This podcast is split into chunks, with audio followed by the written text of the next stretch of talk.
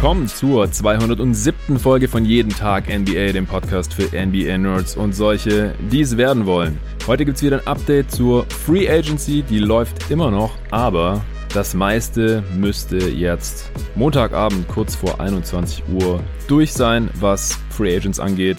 90% aller Kaderplätze sind jetzt theoretisch besetzt, plus minus. Ein paar Optionen oder Garantien stehen da noch aus. Über 20 Teams stehen eigentlich komplett, die haben 14 oder mehr Spieler im Roster drin gerade.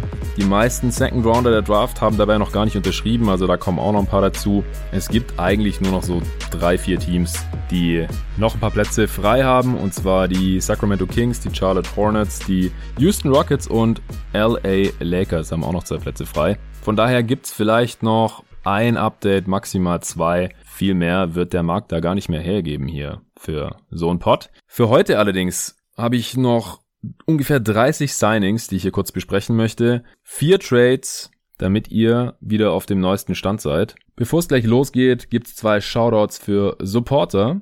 Zwei sind dazugekommen seit der, nicht seit der letzten Folge, in der letzten Folge gab es keine Shoutouts, seit der vorletzten Folge. Also sie sind von 12 auf 2 runtergegangen innerhalb von zwei Tagen. Nee, drei. Ah, kam gerade noch einer dazu. Ich sehe es hier. Marius Maas und Jan-Luca Schulz haben eine Startermitgliedschaft abgeschlossen für ein ganzes Jahr. Vielen lieben Dank euch Jungs und der Daniel Neumann ist als All-Star dabei, ab sofort. Mit dem habe ich auch direkt Nachrichten ausgetauscht auf Steady, also wenn ihr Supporter werdet, könnt ihr mir da gerne auch schreiben. Ich schreibe jedem zurück, meistens noch am selben Tag. Ist ganz cool, mit den Jungs zu quatschen. Wie gesagt, es gab jetzt auch zum ersten Mal die Möglichkeit, hier das nächste Thema abzustimmen bei Jeden Tag NBA gewonnen haben. Die Redraft und die werde ich auch diese Woche aufnehmen, zusammen mit dem Nico.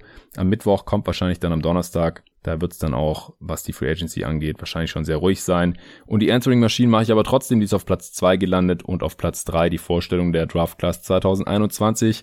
Die gibt's dann erst nächste Woche. Das Feature werde ich immer wieder verwenden. Ich werde auch noch weitere Sachen auf Steady natürlich teilen. Zum Beispiel werde ich wahrscheinlich hier meine Free Agency Liste für euch aufbereiten. Dann könnt ihr da selber reingucken, wer wo gelandet ist, zu welchen Konditionen und was da verwendet wurde, um den Spieler zu sein, welche Exception und so weiter. Das habe ich ja alles für mich selber aufbereitet. Auch die ganzen Two-Ways und Exhibit 10 Contracts habe ich da jetzt schon mit drin aufgenommen und dann können die Supporter sich das auch alles angucken. Das und weitere Späße soll es da geben. Und natürlich unterstützt ihr damit auch hier dieses Projekt, dass es nächstes Jahr zum Beispiel wieder so eine Coverage von der Free Agency gibt.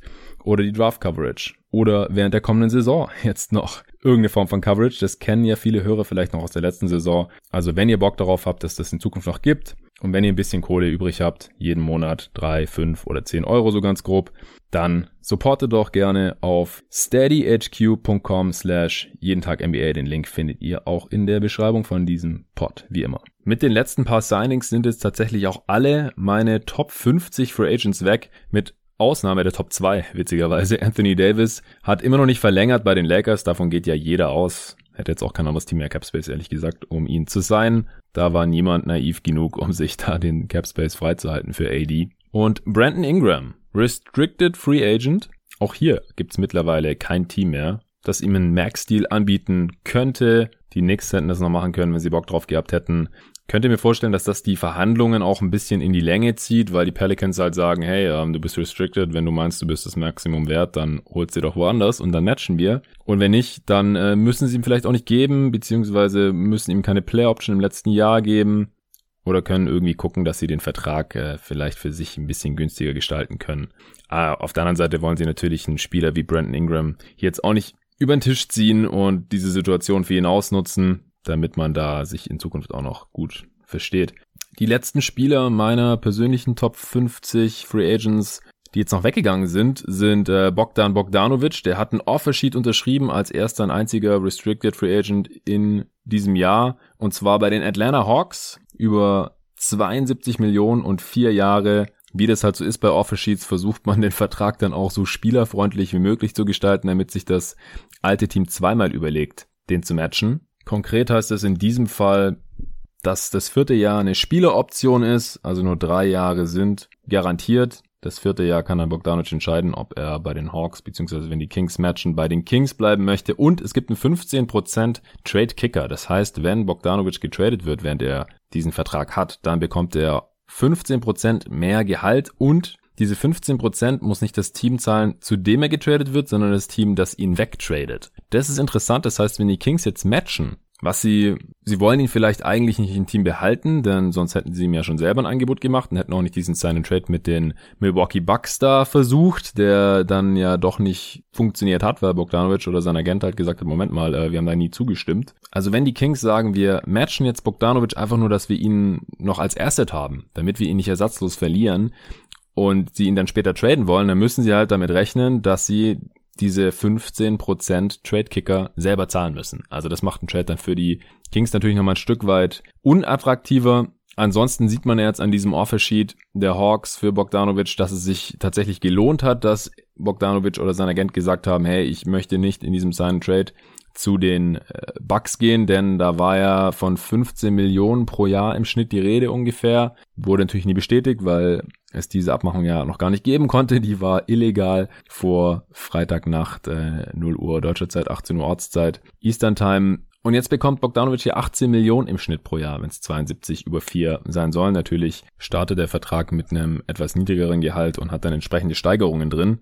Naja, jedenfalls ordentlicher Deal für, für Bogdanovic. Ich denke, dass er das auch noch wert sein kann in der richtigen Situation. Die Hawks, ich hatte ja schon im letzten Pod gesagt, dass mir das mittlerweile richtig gut gefällt, dass sie ein sehr flexibles Team sind, offensive und defensive Lineups aufs Feld schicken können. Und wenn da jetzt noch ein Bogdanovic reinkommt, der für sie entweder auf der 2 starten kann, statt jetzt ein Kevin Hurt oder Cam Reddish oder so, denn besser als die ist er Stand heute noch allemal. Oder wenn er halt auch von der Bank kommt, dann als Scoring Punch, kann ich mir beides vorstellen. Ich weiß nicht, was die Hawks jetzt ihm versprochen haben oder was sie davor haben, aber jedenfalls gibt er dem Team auf jeden Fall nochmal Qualität und macht sie sowohl in der Spitze besser und gibt natürlich auch nochmal Tiefe. Also starker Move der Hawks, insgesamt eine ziemlich starke Offseason. Also sie sind jetzt, ich muss mir das nochmal genauer anschauen, aber im Osten ein ganz heißer Anwärter auf die Playoffs mit diesen ganzen Veterans, äh, die man hier diesen Sommer holen konnte. Gallinari, Capella zur letzten Trade Deadline, Chris Dunn als Defender und jetzt eben noch Bogdanovic, Rajon Rondo und nicht zu vergessen Solomon Hill haben sie auch noch unter Vertrag genommen. Ein Jahresvertrag, ich nehme mal stark an, dass das Minimum mehr sollte er eigentlich nicht bekommen haben. Aber es ist immer ein Spieler, der in den jetzt gerade erst abgelaufenen Playoffs, ja noch für Miami Heat hier und da mal, in den Playoffs in die Schlacht geschmissen wurde. Ansonsten Mark Gasol, noch einer der besseren Free Agents, ehemaliger Defensive Player of the Year, auch wenn er natürlich mittlerweile abgebaut hat. Ich fand ihn in den Playoffs auch nicht immer überzeugend, hatte ich hier im Pod ja auch erwähnt. Er ist ein bisschen wackeliger Shooter, allgemein inkonstanter Scorer, aber jemand, der sehr gut den Ball verteilen kann von der Center-Position aus und der vor allem die dicken Brocken auch defensiv verteidigen kann. Also das war jetzt wichtig, auch nachdem man Dwight Howard verloren hat. Und nachdem Anthony Davis äh, vor allem in der Regular Season das auf keinen Fall machen sollte und in den Playoffs ist es auch gut, wenn man dann noch so ein Body hat wie Marcus Saul. Je nachdem, ob und wann man gegen zum Beispiel die Denver Nuggets spielt und auf die dann trifft, äh, kann man ihn gegen ihn stellen. Montrezl Harrell ist, ist dann natürlich auch keine Option. Ich hatte ja sogar nach dem Montrezl Harrell Signing gesagt, dass ich es schade finde, dass sie jetzt nicht Marcus Saul geholt haben, aber sie haben ihn trotzdem noch bekommen zum Minimum für zwei Jahre. Interessant dabei war, dass wenn man einem Spieler nicht einen Minimalvertrag über ein Jahr gibt, sondern über zwei Jahre, dann zählt das, zählt das tatsächliche Gehalt. Also der Vorteil von einem Veteran Minimum Deal für ein Jahr ist halt, dass der Spieler zwar äh, 2, bis zu 2,6 Millionen bekommen kann, wenn er schon entsprechend lange in der Liga ist. Also es richtet sich danach, wie lange der Spieler schon in der Liga ist, wie viel äh, Spielerfahrung er schon mitbringt sozusagen, wie viel mehr er dann bekommt als diese 1,6 Millionen, die gegen den Salary Cap gerechnet werden. Wenn man jetzt aber einen mehrjährigen Minimumvertrag herausgibt, dann zählt das tatsächliche Gehalt. Das ist ein kleiner Nachteil, beziehungsweise der Vorteil der Regelung ist halt, dass ein Team, selbst wenn es nicht mehr den geringsten Cap Space hat, alle Exceptions schon verwendet, dass sie dann immer noch den Roster eben voll machen können, was sie halt auch müssen, damit sie antreten können als NBA-Team. Äh, und das dann halt immer nur 1,6 Millionen gegen den Cap zählt, selbst wenn der Spieler ein bisschen mehr bekommt und die älteren Spieler erhalten dann eben entsprechend mehr Geld. So auch Marcus Saul, der bekommt jetzt seine 2 mal 2,6 Millionen, beziehungsweise dann halt 5,2 Millionen über zwei Jahre. Das war ihm anscheinend wichtig. Wahrscheinlich will er eben hier nochmal safe 5 Millionen Dollar haben, wenn er zu den Lakers wechselt. Diesen Cap Space hatten die Lakers aber nicht mehr, also diese 2,6 statt 1,6 Millionen und deswegen mussten sie noch einen Trade einstielen. Einer der vier Trades, die ich hier heute besprechen möchte, war deswegen Javel McGee zu den Cleveland Cavaliers. Die haben McGee aufgenommen, und die Kohle, die er verdient und dafür Alfonso McKinney und Jordan Bell zurückgeschickt und haben sich das auch noch mit einem Second Round Pick bezahlen lassen. Denn äh, McKinney und Jordan Bell, dafür haben die Lakers eigentlich keine Verwendung. Sie mussten allerdings den Vertrag von McKinney voll garantieren, damit das den Regularien entspricht. Jordan Bell haben sie nicht garantiert. Der kriegt nur die 600.000 Dollar, die er eben sicher bekommen hätte. Den Rest bekommt er nicht. Wird sich jetzt wahrscheinlich auch freuen, dass er 600.000 Dollar für nichts bekommt und den haben sie dann auch direkt entlassen. Das sind hier so die Salary Cap Akrobatiken, die Teams eben machen müssen, die nah am Hard Cap dran sind oder beziehungsweise andere Teams auch nah an der Luxury Tax. Die Lakers sind ihrerseits jetzt Hard Cap, weil sie eben die volle Mid-Level Exception an Montrezl Harrell herausgegeben haben und äh, die entsprechenden anderen Deals, die Exceptions eben auch schon verwendet hatten. Äh, die Biannual Exception ging ja an Wes Matthews und die anderen Spieler hat man eben entsprechend bezahlt, dass man eben das Roster hier noch voll machen kann.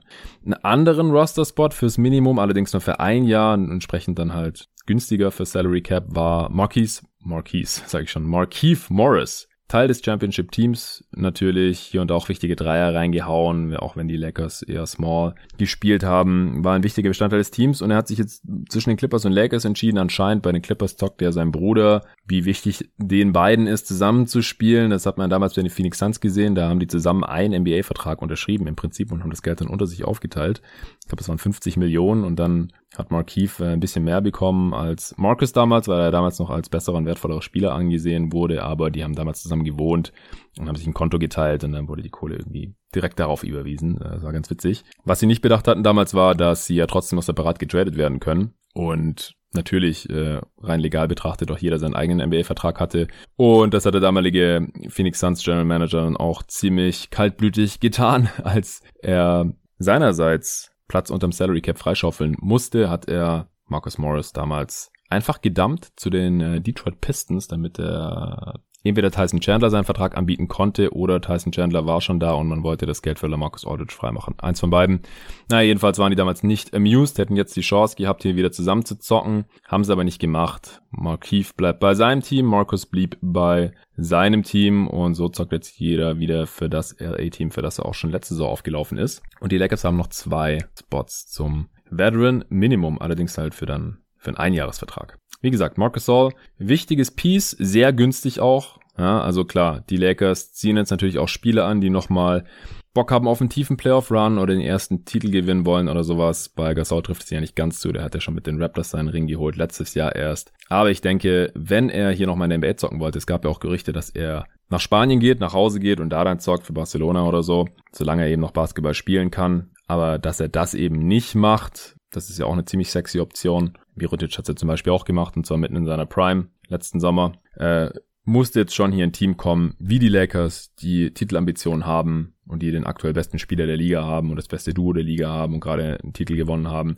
und äh, das halt auch in LA leben kann. Das äh, mögen ja auch viele NBA-Spieler. Und sollte man dann in den Finals auf ein Team wie die Bucks treffen oder die Sixers mit Embiid, dann ist halt Gasol auch unglaublich wichtig mit seinem Körper gegen Joel Embiid oder auch gegen den Brook Lopez, auch wenn er jetzt nicht mehr so viel aufpostet. Die drei anderen Spieler, die ich noch in meiner Top 50 der Free Agents 2020 drin hatte, waren Dario Saric und Aaron Baines, zwei Spieler der Phoenix Suns der letzten Saison. Der eine wurde verlängert, war auch restricted. Saric drei Jahre 27 Millionen, also ziemlich genau Mid-Level Exception Höhe, aber sie haben die Mid-Level Exception natürlich nicht verwendet, um ihn zu halten, denn sie hatten ja Bird Rights und haben die Mid-Level Exception für Jason, Jason, Jay Crowder verwendet. Aaron Baines hat man nicht gehalten, nachdem man ja mit Jalen Smith ein Big gedraftet hat und Damian Jones unter Vertrag genommen hat als Backup Center. Ob Jalen Smith dann eher die Backup Center hinter DeAndre Ayton bekommt oder eben Damian Jones.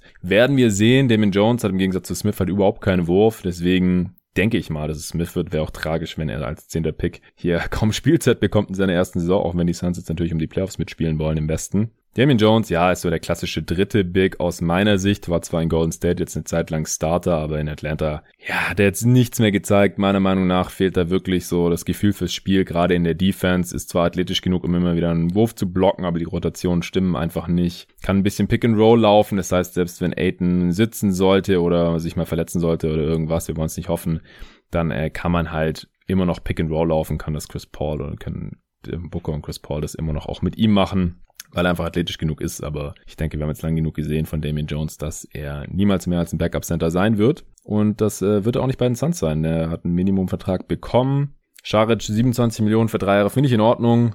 Ich denke, er ist eher kein Starter in dieser Liga, ist aber ein guter Backup für die 4 und die 5. Wenn man Small spielt, wie man das ja auch zuletzt gesehen hat, kann man immer auf die 5 stellen wenn da jetzt kein absolutes Athletikmonster oder ein Riesencenter ist, der äh, den Scharic überhaupt nicht verteidigen kann, dann kann man das tun. Er kann alles so ein bisschen, bisschen werfen, bisschen passen, ist intelligent, offensiv und defensiv, eben nicht der athletischste, aber auf jeden Fall ein Rotationsspieler auch in einem guten Team und deswegen finde ich neun Millionen pro Jahr schon angemessen.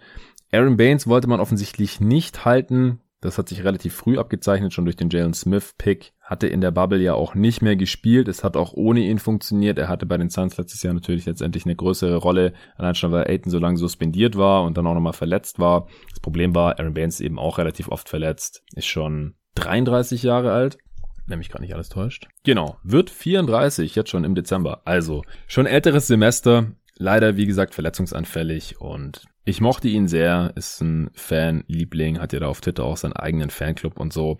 Aber rein spielerisch betrachtet verstehe ich schon, dass man ihn nicht gehalten hat. Und die Raptors haben sich hier nicht lange bitten lassen und waren wahrscheinlich froh, dass er noch zu haben war, nachdem Marcus Saul sich äh, nach LA verabschiedet hat. Haben sie Baines 14,3 Millionen über zwei Jahre angeboten, finde ich auch einen ziemlich guten Deal der kann mal starten, wird das wahrscheinlich nicht über die gesamte Saison machen können. Erstens mal kann er kaum Starterminuten spielen, weil er ziemlich viel fault und zweitens, wie gesagt, ist er halt immer wieder angeschlagen. Das zweite Jahr ist auch noch eine Team-Option, also wirklich ein ziemlich guter Deal hier. Und Baines verdient sogar noch ein bisschen mehr, als er letzte Saison verdient hat. Der kann sich wahrscheinlich auch nicht beschweren.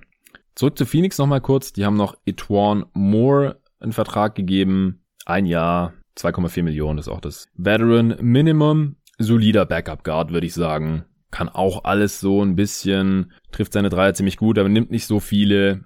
Kein überragender Passer oder Creator für andere. Solider Defender. Guter Spieler, um die Rotation abzurunden, würde ich mal sagen. Passt hier auf jeden Fall sehr gut zur restlichen Offseason der Phoenix Suns. Avery Bradley hatte ich eigentlich schon im Intro der letzten Folge erwähnt. Nach der Aufnahme ist mir dann aufgefallen, dass David und ich aber gar nicht über ihn gesprochen hatten.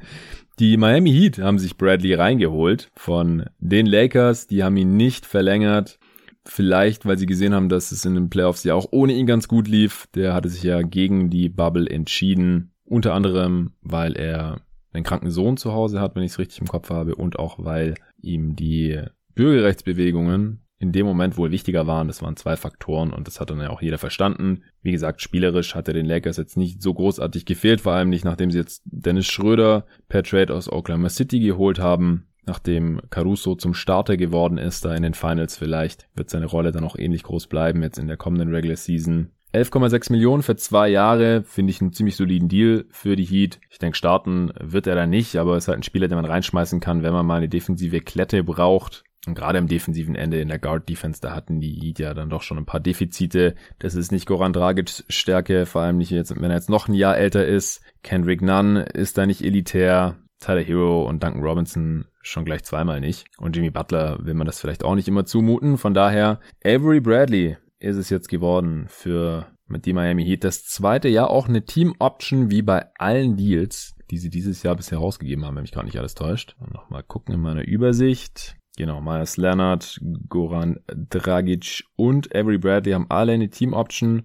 Und die anderen Spieler, Udonis Haslam und More Harkless, haben sowieso nur Einjahresverträge bekommen. Von daher sind sie halt im Sommer sehr flexibel, was natürlich auch daran liegt, dass Janis Antetokounmpo immer noch nicht seine Max Extension vorzeitig unterschrieben hat. Da hat er ja noch Zeit bis zu Saisonbeginn am 22. Und wenn er das nicht tut, dann wird er nächsten Sommer ganz normal Free Agent. Ich sage jetzt auch immer Sommer, weil ich einfach davon ausgehe, dass es dann im August stattfindet. Stand heute wird die Saison ja im Prinzip quasi einen Monat später beendet, als es normal der Fall ist, also Ende Juli statt Ende Juni. Und danach müsste dann eigentlich auch relativ bald Draft und Free Agency folgen, wenn Corona da natürlich nicht wieder einen Strich durch die Rechnung macht. Und dann wird halt Janis der begehrteste Mann der Free Agencies sein und die Heat haben ihren Cap Space hier bewahrt, genauso wie die Dallas Mavericks und die Toronto Raptors. Ja, da haben noch ein paar solide Rotationsspieler neues Zuhause gefunden.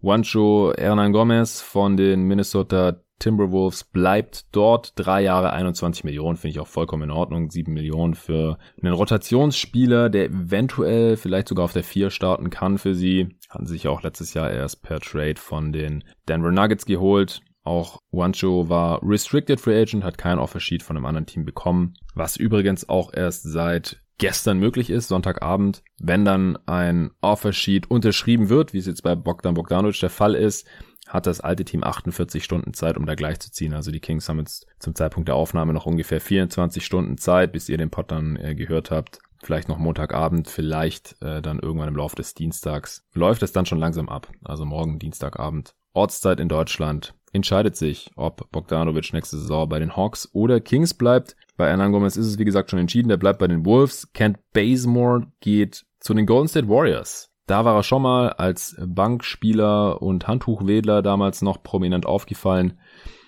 Mittlerweile hat er sich als Rotationsspieler etabliert bei verschiedensten Teams, teilweise auch Starter gewesen. Und das gefällt mir sehr gut für die Warriors. Er muss da nicht starten. Das werden höchstwahrscheinlich auf dem Flügel dann Kelly Oubre und Andrew Wiggins machen. Kelly Oubre ist auch ein Spieler, über den habe ich ja gar nicht mehr gesprochen, seit er zu den Warriors getradet wurde. Das war ja überhaupt nicht überraschend, dass die Thunder ihn einfach weiter traden, wenn da jemand einen First-Round-Pick anbietet. Das haben die Warriors getan. Sie haben ihren First-Rounder für nächstes Jahr 2021 rübergeschickt. Der ist Top 20 geschützt. Das heißt, wenn die Warriors jetzt doch nicht so gut werden, wie sie hoffen oder denken, dann dürfen sie den Pick behalten und dann kriegen die Thunder einfach zwei Second Rounder stattdessen. Wenn die Warriors aber eins der zehn besten Teams sind in der kommenden Saison, dann geht dieser Pick zu den Thunder. Und dann hat sich dieser Trade ja auch gelohnt.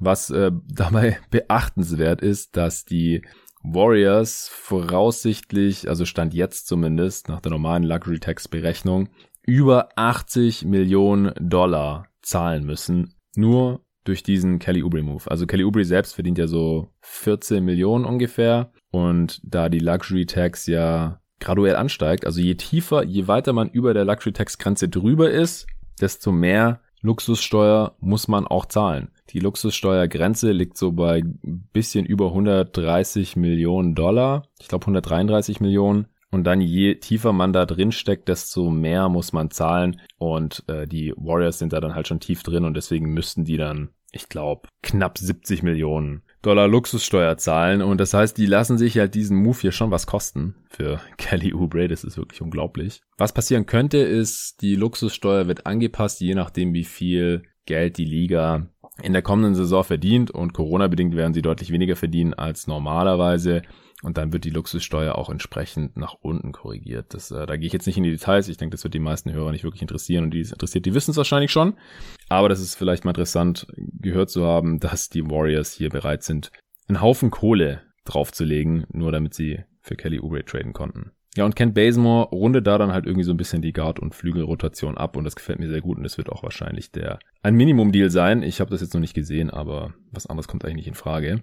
Und meistens ist es auch so, wenn irgendwo reported wird von Vogue oder Shams oder so oder von Mark Stein, dass ein Spieler einen Einjahresvertrag unterschreibt und die Zahl steht nicht dabei, dann ist es fast immer ein Minimumvertrag. Liegt wahrscheinlich daran, dass die Agenten nicht so super stolz drauf sind, wenn ein Spieler irgendwo zum Minimum hingeht. Ich meine, da gibt es auch Beweggründe. Ken Basemore kennt die Organisation schon und kennt äh, ein paar Spieler schon, Curry und Draymond Green und so und hofft vielleicht auch auf die Championship, aber das ist dann halt keine Summe, mit der man hausieren gehen kann und sagen kann, hey, Wosch, äh, schreib das mal bitte in den Tweet mit rein. Und für Kelly Oubre freut es mich natürlich auch. Das äh, ist eine super Situation für ihn. Ich bin sehr froh, dass er nicht bei den Thunder bleiben muss, sondern seine reichlich vorhandene Energie für ein Team aufwenden kann, die tatsächlich gewinnen wollen. Ansonsten, Austin Rivers ist noch zu den New York Knicks gegangen für drei Jahre und 10 Millionen Dollar. Die Knicks haben ja noch einen Haufen Cap Space gehabt, haben sie jetzt immer noch denn sind ja nur 3,3 Millionen davon weggegangen für diesen Deal. Finde ich sehr, sehr solide, genauso wie den Vertrag für Alec Burks und Nerlens Noel. Das sind Spieler, die helfen dem Team eine Struktur zu geben, die haben vielleicht noch ein bisschen Upside, kann man dann vielleicht auch traden. Wenn nicht, ist nicht schlimm, denn Noel und Burks sind nächstes Jahr wieder weg kosten nur 6 bzw. 5 Millionen. Man muss nichts zahlen, wenn man sie loswerden möchte, wie bei den ganzen Free Agents, die man letzten Sommer geholt hat. Die haben jetzt alle noch einen Teil Kohle bekommen, obwohl die von den Knicks eben entlassen wurden. Und Austin Rivers ist zwar für drei Jahre da, aber ich denke, die 3,3 Millionen im Schnitt, die wird er schon auch wert sein. Er ist überhaupt kein Playmaker. Ich habe selten einen Guard gesehen, der so wenig Assists pro Spiel macht und der liegt einfach daran, dass er kein, der kann das auch nicht. Also der, der sieht die Pässe auch nicht, der kann sie nicht spielen. Das ist ein reiner Scorer und da halt auch eher Richtung 3D. Also ist ein engagierter Verteidiger, also ein gutes Vorbild für die jüngeren Spieler der Knicks. Das gefällt mir schon ziemlich gut. Alfred Payton, ein Jahr 5 Millionen. Ich weiß nicht, wer ihm das sonst gegeben hätte. Ist jetzt nicht der geilste Deal der Welt. Ich hoffe, er muss nicht mehr starten. Er wird nicht mehr starten. Ich hoffe, dass es einer der jüngeren Spieler der Knicks auf die Kette bekommt und Payton da halt eher so als Wett- äh, und Reserveoption von der Bank oder so noch eine Option ist. Ich habe auch gesehen, dass manche Knicks-Fans überhaupt nicht begeistert waren von dem Move, weil die jetzt wahrscheinlich auch schon genug von Alfred Payton gesehen haben. Genauso wie ich, nachdem er da vor ein paar Jahren mal eine halbe Saison nach der Deadline noch für die Suns gespielt hat. Das ist dann auch schon genug Alfred Payton, denn er kann nichts so richtig als äh, Point Guard. Er ist kein besonders guter Verteidiger, kein effizienter Scorer. Er kann ganz solide passen, aber wenn man halt als Scorer überhaupt nicht großartig beachtet werden muss, vor allem nicht als Shooter, er ist ein schrecklicher Shooter, dann äh, wird es auch schwierig für andere zu kreieren. Aber letzte Saison konnte er das halt unterm Strich immer noch besser als die anderen Guards, die da rumgestolpert sind bei den Knicks und deswegen durfte er auch viele Spiele starten. Nee, aber unterm Strich eine, eine gute Offseason der Knicks bisher, denn sie haben zumindest mal nicht verkackt und es ist immer schwierig, keine Fehler zu machen, wenn man so viel Cap Space zur Verfügung hat, wie das eben bei den Knicks der Fall ist. Und sie haben jetzt eben den Cap Space teilweise auch noch für smarte Moves genutzt. Sie haben zum Beispiel den Jazz ja Ed Davis abgenommen gehabt und dafür zwei Second Rounder bekommen. Ed Davis hat stand jetzt zumindest keinerlei spielerischen Wert. Der verdient eben seine 5 Millionen, das war die äh, Room Exception letztes Jahr, die er da von den Jazz bekommen hat. Verdient aber eben so viel, dass es den äh, Jazz da ein Hindernis war mit ihren ganzen Signings. Und die sind ja jetzt in Luxury Tax drin. Dann war das eben ihnen zwei Second Rounder wert, da ein bisschen weniger Luxussteuer zu zahlen. Die Knicks haben gesagt, ja hier, wir haben ein bisschen äh, Kohle übrig. Hatten jetzt nach dem Signing von Austin Rivers aber dafür auch schon einen vollen Kader können jetzt, aber weil ja gerade noch Offseason ist, auch über dieses äh, 15 Spieler Limit hinausgehen und haben das auch in einem Trade ausgenutzt mit den Minnesota Timberwolves. Die haben nämlich jetzt Jeremy Evans und heißt der Jeremy?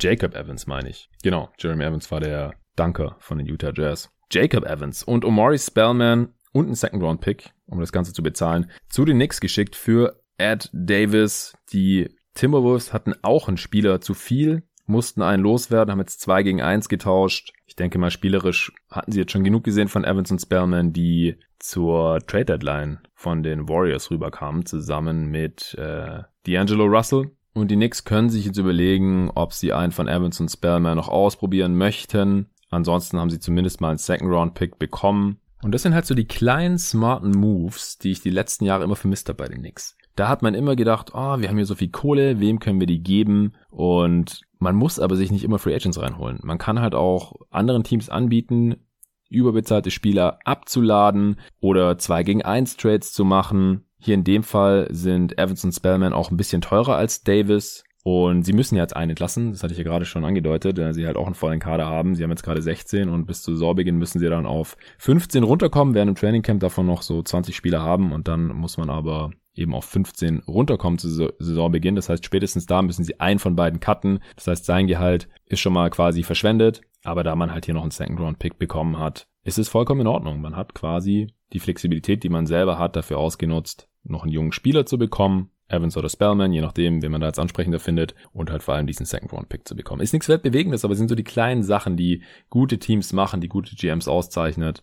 Und das haben die Knicks hier jetzt eben bisher gemacht. Gefällt mir sehr, sehr gut. Und sie haben nicht Gordon Hayward 70 Millionen gegeben. Das haben sie den Hornets überlassen. Ja, dazu wollte ich eigentlich auch noch was sagen, denn auf Twitter habe ich einen Kommentar bekommen. Genau, vom Timo. Er schreibt, ich sehe das mit Hayward bei den Hornets nicht so kritisch wie du. Wenn man ehrlich ist, haben die Hornets nur die Möglichkeit, übernahmen, wenn sie wie jetzt, in Klammern Ball und Hayward verfügbar sind, ein wenig nach oben zu kommen und Aufmerksamkeit zu generieren. Ich glaube, viel weiter hoch als zu Camper-Zeiten werden sie nie kommen. Dazu ist Charlotte einfach nicht attraktiv genug und selbst mit einem Rebuild über Draftpicks wird man nicht weiterkommen als Platz 7 oder 8 im Osten. Free Agents wollen halt auch nicht dahin. Ja, das stimmt vielleicht, aber die Hornets sind ja nicht das einzige Team der Liga und sind auch nicht das unattraktivste Team der Liga. Also es gibt ja andere Teams, die in ähnlich kleinen Märkten oder noch viel kleineren Märkten oder Staaten, in denen die Bewohner sehr viel weniger für Basketball übrig haben. Also muss halt auch sagen, North Carolina ist ein krasser Basketballstaat. Ja, da ist die University of North Carolina, da ist Duke, da ist äh, Wake Forest, da sind ein Haufen Basketball-Unis. Die Leute mögen eigentlich Basketball. Das Team gehört freaking Michael Jordan also es gibt durchaus Gründe, wieso Spieler die Hornets besser finden könnten als Teams wie die Grizzlies zum Beispiel oder die Oklahoma City Thunder. Ja, das sind auch Mini-Märkte, das sind die kleinsten Märkte der NBA und die Thunder hatten einen Contender, die waren in den Finals noch vor nicht allzu langer Zeit. Die Grizzlies waren tief in den Playoffs und haben jedes Jahr um die Playoffs mitgespielt und hatten äh, gute Spieler. Also es geht ja schon. Das Problem bei den Hornets ist nicht, dass sie in Charlotte sind, sondern ihr Management, ihre Entscheidungen. Das ist das Problem. Also die These, dass sie nie höher kommen können als zu Kemba Walker Zeiten, die ich, ich, da würden mich noch Argumente für interessieren, denn das sehe ich einfach nicht so. Wenn man halt smart managt. Und da waren ja die Hornets auch mit Kemba nah dran. 2016, sie hatten ein gutes Team, sind knapp an der zweiten Runde gescheitert, sind da nach sieben Spielen in die Heat ausgeschieden, wenn mich gerade nicht alles täuscht. Und dann haben sie im Sommer, als es den Cap Spike gab und sie Kohle hatten und sie gedacht haben, boah, wir hatten jetzt 48 Siege. Also die Hornets waren jetzt auch nicht jedes Jahr auf Platz 9, sondern die hatten schon auch Saisons, wo sie deutlich über 40 Siege hatten. Äh, dann haben sie einfach die falschen Spieler bezahlt und überbezahlt. Und zu dem Zeitpunkt kann ich mich noch erinnern, sah das jetzt auch nicht super schlimm aus. Klar war Batum ein bisschen überbezahlt. Klar äh, sah Michael Gilchrist nie wieder so gut aus, als er dann, nachdem er bezahlt wurde, als vorher. Cody Zeller war nicht oft genug fit. Marvin Williams war seine Kohle vielleicht nicht ganz wert, wobei der vielleicht noch am ehesten. Also das, äh, da kam halt eins zum anderen und sie hatten auch ein bisschen Pech, aber das liegt nicht an, an Charlotte an sich. Und das Ding ist, wo soll das jetzt hinführen? Das hatte ich am letzten Pod schon gesagt. Wenn man mit Ball einen 19-Jährigen hat, auf der einen Seite, den man entwickeln muss, dem man Spielzeit geben muss und der jetzt den Hype kreieren soll. Und auf der anderen Seite gibt man einem 30-jährigen Gordon Hayward, der eine üble Verletzungshistorie hat. Also nicht, dass der jetzt jedes Jahr, da hatte ich auch noch eine Twitter-Diskussion, unendlich viele Spiele verpasst, aber der hat halt dauernd irgendwas anderes, konnte dann in den Playoffs nicht mehr eingreifen. Und selbst wenn er topfit ist, ist ja die Frage, wie gut ist er überhaupt? Der war einmal in seiner gesamten Karriere All-Star. Er ist jetzt nicht ein Spieler, der ständig im All-NBA-Team steht oder knapp daran scheitert oder so. Das ist Gordon Hayward nicht und es war auch nicht zu seinen besten Zeiten. Wie gesagt, er war einmal All-Star, ist 30 Jahre alt, hat Schwierigkeiten fit zu bleiben und hatte schon eine richtig üble Verletzung und ist jetzt nicht der Spieler, der eine Franchise komplett verändert. Auf dem Niveau ist er einfach nicht. Deswegen, ich, ich werde es nicht nachvollziehen können. Das, äh, was, was soll das jetzt bringen? Was bringt es den Hornets an Aufmerksamkeit, wenn sie jetzt um Platz 9 mitspielen, anstatt nächste Saison La, äh, Lamello Ball die Zügel in die Hand zu geben, auf dem Flügel jüngeren Spielern die Spielzeit zu geben, anstatt Gordon Hayward, dann vielleicht fünf Spiele mehr zu verlieren oder zehn, also für mehr als zehn Siege Unterschied, wird ein Gordon Hayward allein nicht sorgen können. Vielleicht gewinnen sie 30 statt 20 Spiele oder 33 statt 23, irgendwas um den Dreh, weil man natürlich dann noch länger versuchen wird, um die Playoffs mitzuspielen oder jetzt auch entsprechend noch andere Signings macht. Sie haben auch Bismarck Biombo jetzt re-signed zum, zum Minimum, wo man halt auch weiß, was er ist und was er nicht ist. Und das hätte man vielleicht nicht gemacht, wenn man jetzt hier um Lamello Ball plant. Und das Allerwichtigste ist, solche Teams können nur über die Draft gebaut werden. Zeigt mir ein Beispiel, wo ein Team in einem kleinen Markt, ein Team, das jahrelang nicht besonders gut war, über ein Signing wie das von Gordon Hayward, 120 Millionen für einen Spieler, der einmal All-Star war, auf einmal wieder irgendwie Aufmerksamkeit generiert hat. Nee, die Aufmerksamkeit, die wird darüber generiert, dass man ein paar gute junge Spieler draftet und die Chance ist einfach höher, wenn nicht Gordon Hayward da ist, nächstes Jahr Kate Cunningham oder irgendeinen der anderen guten Spieler in der Draft zu bekommen, den mit LaMelo Ball zu paaren, dann hat man schon Spieler, die wahrscheinlich keine Stars, aber wahrscheinlich gute Rollenspieler werden, wie PJ Washington, Miles Bridges, ein von Devonde Graham und Terry Rozier wird man dann wahrscheinlich behalten. Das wäre doch mal solide und es generiert doch auch mehr, mehr Aufmerksamkeit als ein Gordon Hayward. Also meiner Meinung nach, ja, ist alles meine Meinung und meine Erfahrung über die Jahre mit dieser Liga und solchen Teams. Also ich, ich kann es einfach nicht gutheißen. Es tut mir wirklich leid. Und ich sehe auch nicht, wieso die Hornets nicht mal so gut sein können sollten, rein theoretisch, wie die Oklahoma City Thunder oder die Memphis Grizzlies. Das Problem ist das Management und die Entscheidungen, die die da treffen. Und jetzt haben sie halt wieder so eine Entscheidung getroffen. Und leider werde ich nicht das Gegenteil in Anführungsstrichen beweisen können, weil es sei denn, Gordon Hayward verletzt sich jetzt übel, was wir nicht hoffen wollen, oder ist auf einmal ganz schlecht, weil dann werden sie halt trotzdem schlecht sein. Und dann sehen wir vielleicht halt noch ein paar hohe Picks und mehr talentierte Spieler bei den Charlotte Hornets. So, das war jetzt nochmal Exkurs zu Gordon Hayward. Also das geht jetzt auch überhaupt nicht gegen Timo. Ich bin immer froh, wenn Leute inhaltlich irgendwas zu kommentieren oder kritisieren haben oder argumentieren, irgendwas diskutieren wollen. Mache ich super gerne. Also entweder direkt auf Twitter, da hatte ich jetzt heute keine Zeit zu. Ich habe das vorhin nur kurz gelesen auf der Heimfahrt. Und äh, jetzt habe ich gedacht, ich äußere mich mal hier im Pod dazu, weil das wahrscheinlich auch noch für andere Leute, die ähnlich denken, vielleicht wie Timo, interessant sein könnte. Aber wie gesagt, gerne immer schreiben per E-Mail oder auf Twitter und dann gehe ich da gerne drauf ein. Vielen Dank. So, wo machen wir weiter? Ein paar Sachen sind ja noch passiert, durchaus. Vielleicht bei den anderen Trades, die es noch gab. TJ Leaf wurde von den Indiana Pacers zu den Oklahoma City Thunder getradet, zusammen mit einem Second Round Pick gegen Jalen LeCue. LeCue kenne ich ja ein bisschen von den Phoenix Suns, hat er aber hauptsächlich in der G-League gespielt, ist ein sehr athletischer Guard, der aber erst noch Basketball spielen lernen muss. Finde ich ein bisschen seltsam, dass die Thunder den hier schon aufgeben, denn sie hätten vielleicht sogar Spielzeit gehabt für ihn in der Situation, in der sie sich gerade befinden. Aber wenn die Pacers das hier mit einem Second Round Pick bezahlen wollen und LeQ war ja nicht mal gedraftet, war ja nicht mal ein Second Round Pick und eben TJ Leaf, vielleicht versprechen sie sich noch irgendwas von ihm, der hat bei den Pacers ja jetzt keine besonders große Rolle gespielt. 3,3 Punkte in 139 Spielen über drei Saisons und letzte Saison am wenigsten 28 Spiele nur gemacht ist 22 Jahre alt, also vielleicht geht da noch ein bisschen was. Die Thunder können das ja durchaus mal ausprobieren, aber ich denke, der Hauptbeweggrund war tatsächlich der Second Round Pick hier. Zaire Smith, das war einer meiner Lieblinge der Draft vor zwei Jahren. Und die Suns haben den sogar auch noch gepickt mit ihrem eigenen Pick und ich habe die Draft live geschaut natürlich und der Pick passiert und wird verkündet von Stern, Phoenix Suns Select, Zaire Smith und ich bin aufgesprungen in diesem Moment, nur um irgendwie eine Minute später auf Twitter zu sehen, dass er gegen Mikael Bridges getradet wird, zusammen mit dem Miami First Round Pick. Und zu dem Zeitpunkt hat mich das mega angepisst. Aber man muss sagen, das war im Nachhinein natürlich ein super Trade, denn Mikael Bridges spielt nicht nur im Gegensatz zu Zaire Smith, der hatte ja so einen allergischen Schock, glaube ich, und hat jetzt auch nur 13 Spiele für die Sixers machen können in den zwei Jahren. Und Bridges eben, wie gesagt, der spielt nicht nur, sondern spielt auch noch extrem gut, mauset sich da gerade zu einem der besten On-Ball-Defender der gesamten Liga. Jetzt trifft er auch seinen Dreier so langsam wieder. Also im, im Nachhinein natürlich ein sehr guter Trade damals. Und Zaire Smith, das Seltsame, was heißt das Seltsame? Das lässt sich alles erklären. Aber das Krasse an dem Trade ist, dass die Sixers ihn zu den Pistons traden gegen Tony Bradley. Also die Pistons werden hier einen von ihren 597 Centern los an die Sixers, die jetzt nur noch hinter Dwight Howard einen zweiten Backup haben für Joel Embiid, der ein bisschen jünger ist. Also nicht nur ein bisschen jünger als Dwight Howard, allgemein noch ein junger Spieler ist. Der war ja Backup von Rudy Gobert, nachdem das mit Ed Davis nicht geklappt hat. Also hier wurden heute die beiden ehemaligen Backups von Rudy Gobert getradet am selben Tag. Also der hat noch ein bisschen Upside. Ähm, ziemlich viele traditionelle Center hier für ein Daryl Morey Team. Aber gut, und Zaire Smith der wurde direkt gestretchwaved von den Pistons. Hey, schon wieder. Haben schon wieder für einen Spieler getradet. Das hatten sie ja mit Dwayne Deadman auch schon so gemacht.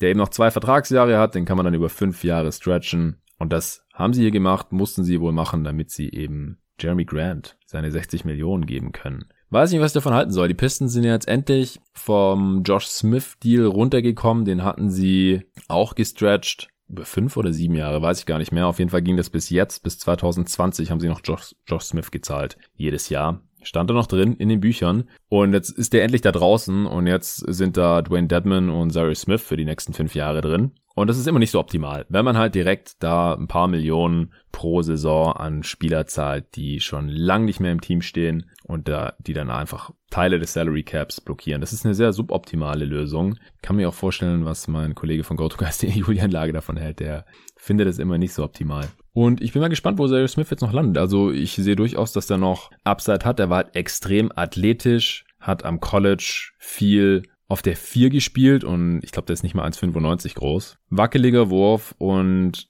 dadurch, dass er eben im Krankenhaus lag nach seinem allergischen Schock und da irgendwie auch, ich weiß nicht mal, 15 Kilo verloren hat an Masse oder so. Und er war davor jetzt auch nicht der massigste Spieler, musste sich das alles wieder antrainieren. Und ist halt die Frage, wie fit ist er und was kann er Basketball skilltechnisch noch zeigen oder sich entwickeln. Aber ich denke, irgendein Team sollte ihn auf jeden Fall mal noch ausprobieren. Also, wie gesagt, er war vor zwei Jahren erst der 15. Pick und ich fand ihn ein super Prospect, vor allem defensiv. Da bin ich mal wirklich noch gespannt. So, damit haben wir alle Trades besprochen. Gehen wir nochmal zu den Free Agents zurück. Über die Cavs hatte ich ja vorhin schon gesprochen. Die haben für Javel McGee getradet. Ich denke, sie werden ihn behalten, denn solange sie Drummond und Kevin Love haben, werden sie auch um Siege spielen. Sie haben natürlich keinerlei Flexibilität und deswegen haben sie in der Free Agency bisher noch gar nichts gemacht. Außer Damian Dodson, ehemaliger New York Nick, Flügelspieler, hier einen Vertrag anzubieten. 4 Millionen über zwei Jahre, das ist das Minimum. Ist okay, ist ein solider Move. Spieler hat noch Upside, jetzt keine Star-Upside oder sowas. Aber die Cavs brauchen auch Wings, denn außer Maurice Spellman und der gerade frisch gedraftete Isaac Okoro haben sie da nicht so viel. Kevin Potter Jr. noch, der wurde jetzt neulich aber auch verhaftet, weil er illegalerweise eine Waffe dabei hatte, beziehungsweise sie vorne im, im Auto mit dabei hatte und das ist halt illegal. Also das ist genau die Art von Move, die die Cavs hier machen können und daher auch sollten. Die Denver Nuggets haben Isaiah Hartenstein, Deutscher, in der NBA unter Vertrag genommen. Zwei Jahre. Ich denke mal zum Minimum. Ich weiß es nicht, aber wie gesagt, wenn man es nicht weiß, ist es normalerweise das Minimum. Bin mal gespannt, ob er da irgendwie Minuten abgreifen kann. Bei den Rockets hat es ja nicht so gut geklappt. Das lag aber halt in erster Linie auch an ihrer Philosophie und dass sie halt nur Five Out spielen wollten, damit Harden sein One-on-One-Game durchziehen kann, äh, beziehungsweise damit halt Westbrook auch spielbar ist. Und dafür ist Hartensteins Dreier halt nicht gut genug gewesen für einen Big. Hat da die G-League gerockt und jetzt schauen wir mal, was er bei den Nuggets reißen kann. Die Mavs haben Willie Colley Stein verlängert, obwohl er ja da letzte Saison nach seinem Trade von den Kings gar nicht so viel zeigen äh, von den Warriors gar nicht so viel zeigen konnte, hat er jetzt hier 8,2 Millionen über zwei Jahre bekommen. Das wundert mich ehrlich gesagt ein bisschen. Ich weiß nicht, wie sein Markt aussah, aber dass er mehr als das Minimum bekommt, nachdem er da eben gar nicht so viel gezeigt hatte. Das ist natürlich cool für ihn. Die Mavs mussten dafür jetzt einen Teil ihrer Mid-Level-Exception aufwenden, aber das zweite Jahr ist natürlich ein Team-Option, denn ihr wisst, 2021 könnten die Mavs auf Janis-Jagd gehen und da brauchen sie natürlich jede, jeden Dollar, den sie freimachen können und deswegen können sie dann Corley Stein zum Free Agent machen, wenn sie ihn nicht fürs zweite Jahr behalten wollen. Jetzt natürlich erstmal noch eine Pick-and-Roll-Option für Luca. Ich meine, Corley Stein hat immer noch das Talent, um Starter zu sein für dieses Team, gerade wenn Dwight Powell sich nicht richtig von seiner Verletzung, von seinem Achillessehnenriss erholen können sollte und Porzingis weiterhin eher auf der 4 spielen soll. Klar, Corley Stein und Porzingis zusammen ist äh, ein eher dürres Big-Man-Duo, aber vom Skillset her passt es dann ganz gut zusammen. Das alte Team von Hartenstein hat sich Sterling Brown reingeholt, ehemals Milwaukee Bucks Flügelspieler. Er ist auch jemand, der eventuell die Rotation knacken kann, wenn man hier im Harden und Westbrook hält und nochmal mit denen angreift oder aber halt wahrscheinlich mehr Spielzeit bekommt, falls man in den Rebuild gehen muss und äh, Harden und oder Westbrook getradet werden. Man weiß auch hier nicht Höhe und Länge, zumindest ich weiß es zu diesem Zeitpunkt noch nicht, deswegen gehe ich auch eher von Minimum aus, denn äh, Mehr hat sich Brown jetzt auch nicht verdient, ist in den Playoffs ja auch aus der Rotation rausgefallen und so weiter. Milwaukee hat als Ersatz im Prinzip Tory Craig von den Denver Nuggets verpflichtet. Der war kein Restricted Free Agent mehr, denn nachdem die äh, Paul Millsap gehalten haben und Jermichael Green unter Vertrag genommen haben, haben sie Tory Craigs Qualifying Offer zurückgezogen. Das geht auch. Hatte ich im letzten Pod oder im vorletzten Pod, weiß nicht mehr, erklärt dass ein Team äh, eine Qualifying Offer vorlegen muss, damit ein Spieler äh, Restricted Free Agent ist und diese Qualifying Offer kann man aber bis zu einem bestimmten Datum zurückziehen. Das haben die Nuggets gemacht, fand Tory Craig dann auch nicht so cool, aber er hat jetzt bei den Milwaukee Bucks direkt ein neues Zuhause gefunden. Ein Jahr, die Bucks haben theoretisch noch was von der Mid-Level Exception übrig. Vielleicht haben sie ihm das gegeben. Würde mich fast wundern, wenn er nur das Minimum bekommen hat, denn er war immerhin in der Playoff-Rotation drin. Ist jetzt kein Elite-Defender, aber halt oft die beste Option gewesen, gerade gegen die etwas kräftigeren Flügelspieler, die äh, Gary Harris halt nicht halten kann.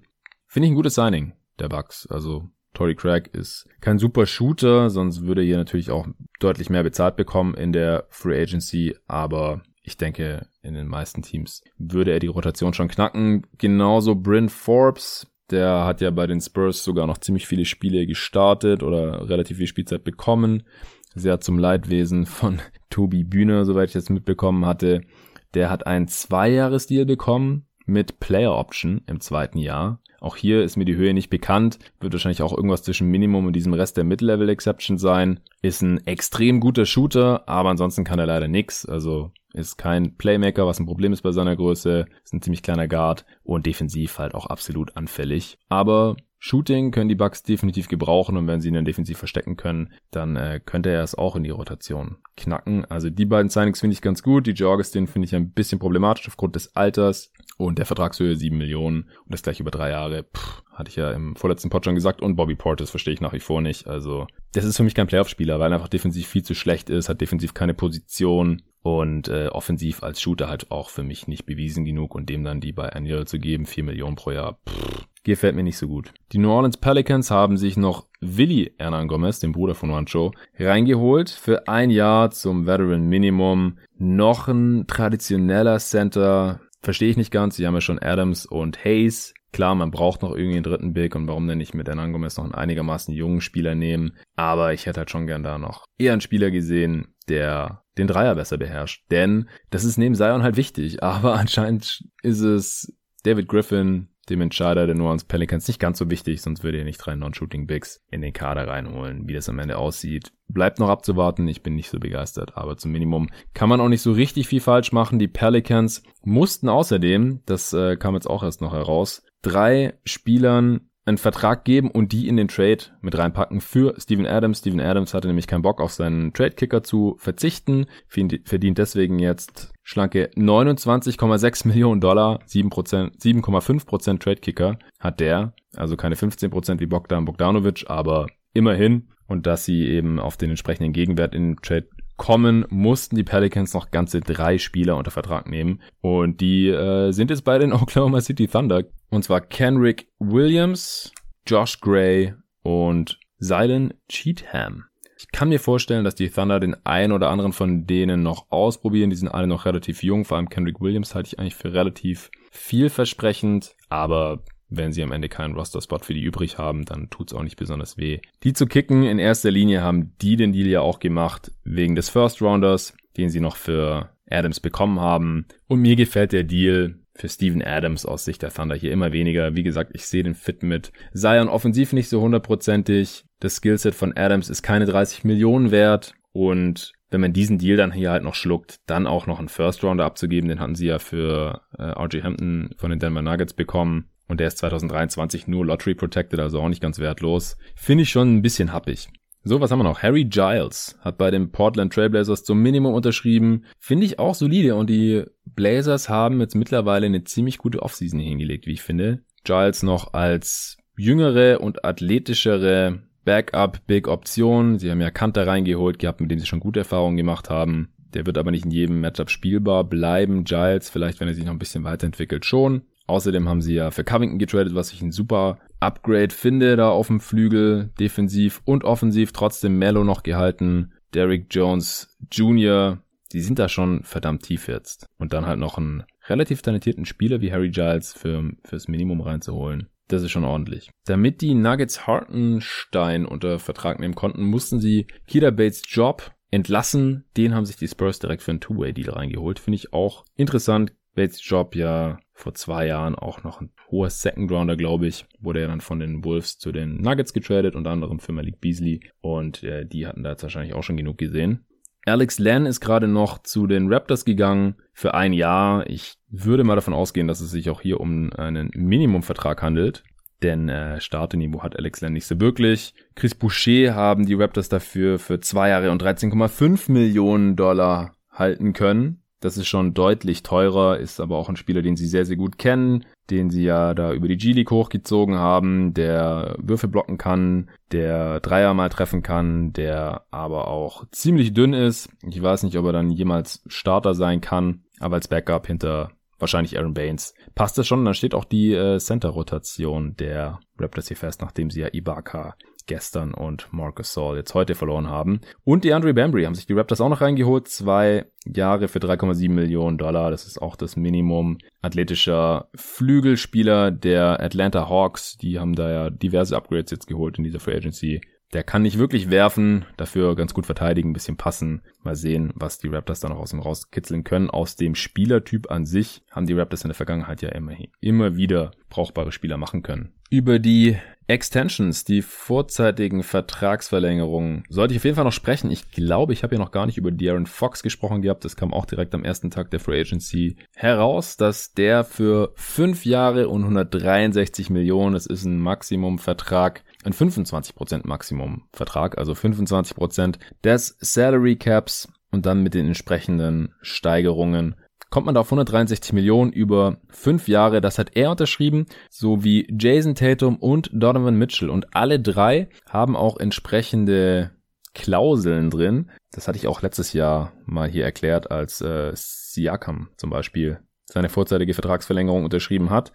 Dieses Jahr passiert das alles ein bisschen früher, denn die Free Agency, wie gesagt, äh, ist ziemlich gestaucht, zusammengerafft komprimiert, wie auch immer. Also, dass nach drei Tagen im Prinzip schon alle Free Agents unter Dach und Fach sind und alle Teams stehen, das hatten wir wirklich noch nie. Und genauso ist halt dieses Jahr anscheinend auch mit den Extensions. Die äh, wurden jetzt auch schon am ersten äh, und dritten Tag der Free Agency bekannt. Und bei Tatum, Mitchell und Fox ist es so, wenn sie es in ein All-NBA-Team schaffen, dann verdienen sie mehr. Bei Fox äh, kommt es darauf an, welches All-NBA-Team, wenn es das dritte ist, dann verdient er 26% statt 25% vom Salary Cap. Wenn es das zweite Team ist, dann 28 und wenn es ins First Team schafft, dann 30%. Und Tatum und Mitchell, die haben anscheinend ein bisschen besser verhandelt, beziehungsweise ihre Agenten. Bei denen ist es so, wenn die nächstes Jahr in einem All-NBA-Team sind, dann kriegen die direkt 30% und die haben eine Player Option im letzten und fünften Jahr. Das heißt, die können in fünf Jahren, also nach vier Jahren, das sind ja vorzeitige Verlängerungen, das heißt, die